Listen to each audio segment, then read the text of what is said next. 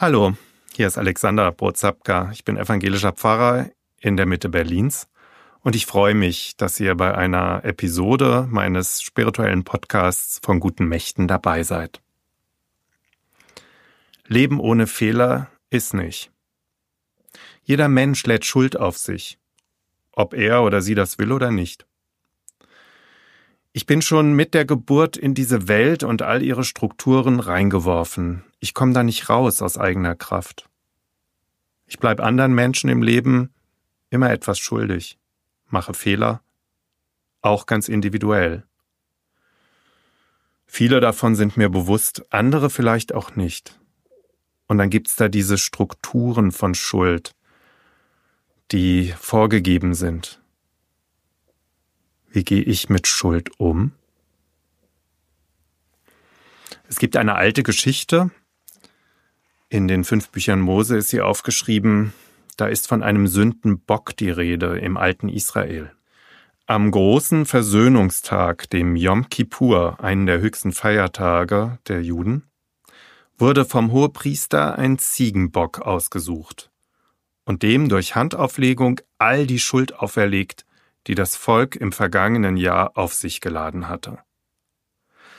Alle Umstehenden aus dem Volk konnten auch ihre ganz persönlichen Schuldbekenntnisse aussprechen, also sowas wie eine Art kollektiver Beichte. Daraufhin wurde der Bock in die Wüste geschickt und seinem Schicksal überlassen. Eine sehr archaische Vorstellung, die dahinter steckt aber die ein menschliches Grundbedürfnis abdeckt. Irgendwo muss ich meine Fehler, meine Verfehlungen, meine Schuld lassen. Es braucht einen Ort, ein Ritual, das mich frei macht von dem, was ich so mit mir herumschleppe und was im Laufe meines Lebens ja immer mehr wird. In einer Physikaufgabe wurde eine Begründung gefordert, welche Aussagen der folgenden Erzählung aus physikalischen Gründen nicht wahr sein könne. Und dann kommt die bekannte Geschichte vom Baron Münchhausen. Der nämlich erzählt einmal, bei der Verfolgung eines Hasen wollte ich mit meinem Pferd über einen Morast setzen. Doch ich sprang zu kurz und fiel nicht weit vom anderen Ufer bis an den Hals in den Morast. Hier hätte ich unfehlbar umkommen müssen, wenn nicht die Stärke meines Armes mich an meinem eigenen Haarzopf samt dem Pferd, welches ich fest zwischen meinen Knie schloss, wieder herausgezogen hätte. Als richtige physikalische Antwort musste es dann heißen, die Hand des Baron Münchhausen ist Bestandteil seines Gesamtkörpers. Betrachtet man diesen Gesamtkörper des Münchhausen, so halten sich die Kräfte die Waage. Man spricht vom sogenannten inneren Kräften. Eine Bewegungsänderung ist jedoch nur durch äußere Kräfte möglich.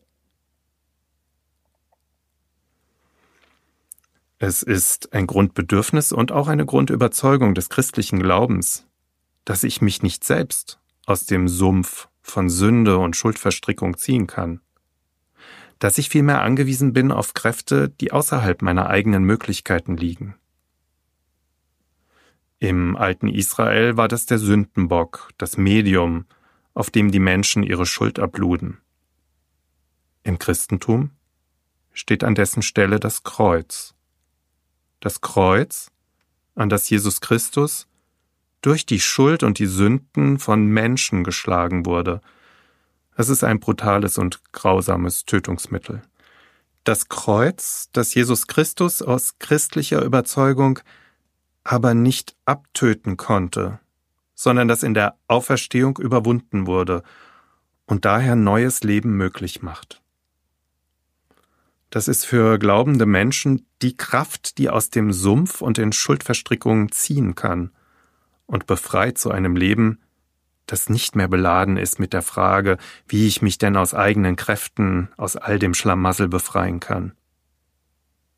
Jesus als Sündenbock, der Schuld und Sünde überwindet. Das ist auch ein Unterschied zu den östlichen Religionen wie Hinduismus und Buddhismus, mit ihrer Karma-Vorstellung, dass ich mich immer wieder und wieder beweisen muss und nach vielen, vielen Kreisläufen des Lebens aus eigener Kraft durch ein dann ganz vorbildliches Leben ins Nirvana auflösen kann. Im Kreuz ist diese Kraft von außen, die befreit und hineinzieht in ein freies, ein unbeschwertes Leben, das anerkennt, dass ich eben nicht perfekt bin und es auch niemals sein kann, trotz aller Bemühungen. Bemühen, ja. Das will jeder Mensch, so denke ich. Aber wir sind angewiesen im Leben auf diese Kraft von außen, die mich schon jetzt, mitten in diesem Leben, erlöst und frei macht und unbeschwert atmen lässt. Trotz allem.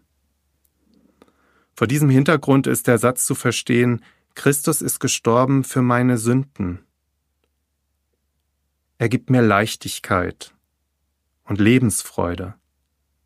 Ich werde frei und offen fürs Leben, weil ich mit hineingenommen bin in diese viel, viel, viel größere Liebe, die hinter allem steht und die am Ende alles durchflutet.